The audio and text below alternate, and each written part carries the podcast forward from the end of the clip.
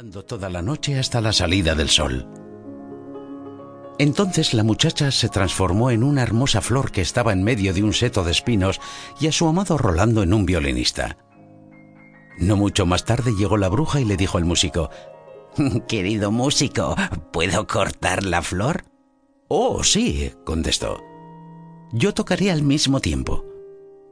Cuando ella trepó a toda prisa por el seto y quiso cortar la flor, pues sabía muy bien quién era, él comenzó a tocar, y ella, quisiera o no, tuvo que bailar porque era un baile mágico.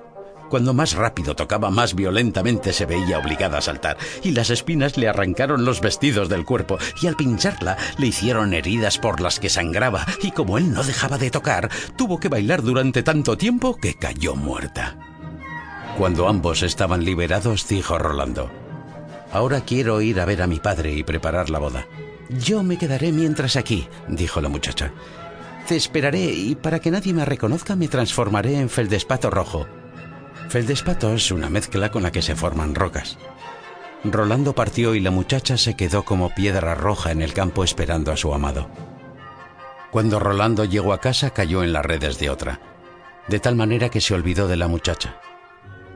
La pobre muchacha permaneció allí mucho tiempo pero al fin, viendo que no regresaba, se puso triste, se transformó en flor y pensó, seguramente por aquí pasará alguien que me pise. Aconteció que un pastor que cuidaba en el campo sus ovejas vio la flor y como era muy hermosa la cortó, la cogió y la colocó en un arca.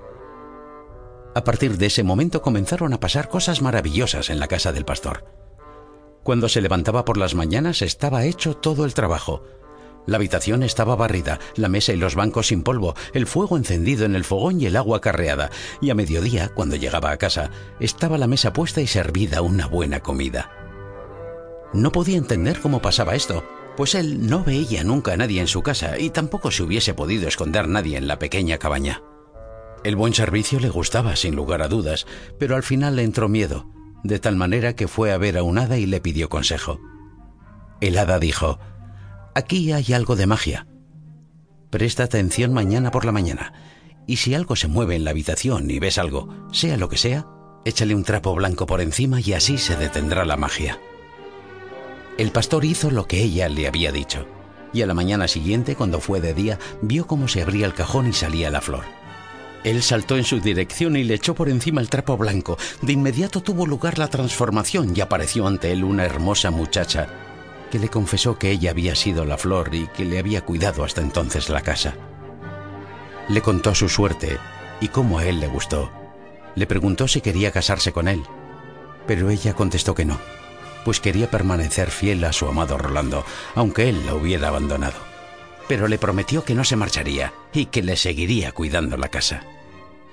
Entonces se aproximó el día en que tendría lugar la boda de Rolando, siguiendo una antigua costumbre del país. Se hizo público que todas las muchachas deberían reunirse y cantar en honor de la pareja de novios. La fiel muchacha, cuando oyó esto, se puso tan triste que pensó que el corazón se le iba a saltar de dolor en pedazos, y no quería asistir. Pero las otras vinieron a buscarla. Mientras le llegaba el turno de cantar, se escondió. Pero cuando le tocó el turno ya no tuvo más remedio.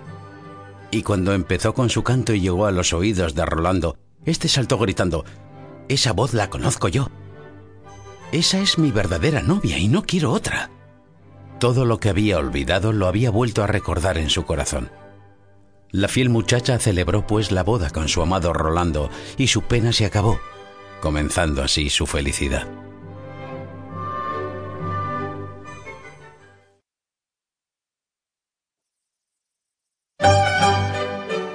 El pájaro de oro Hace mucho tiempo, hubo un rey que tenía un precioso jardín para su esparcimiento detrás de su palacio. En él había un árbol que daba manzanas de oro.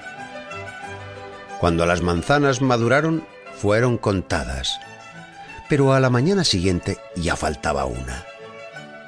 Se lo comunicaron al rey, que ordenó que todas las noches se montara guardia bajo el árbol el rey tenía tres hijos. Mandó al mayor al jardín al hacerse de noche, pero cuando llegaron las doce, no pudo prescindir del sueño y a la mañana.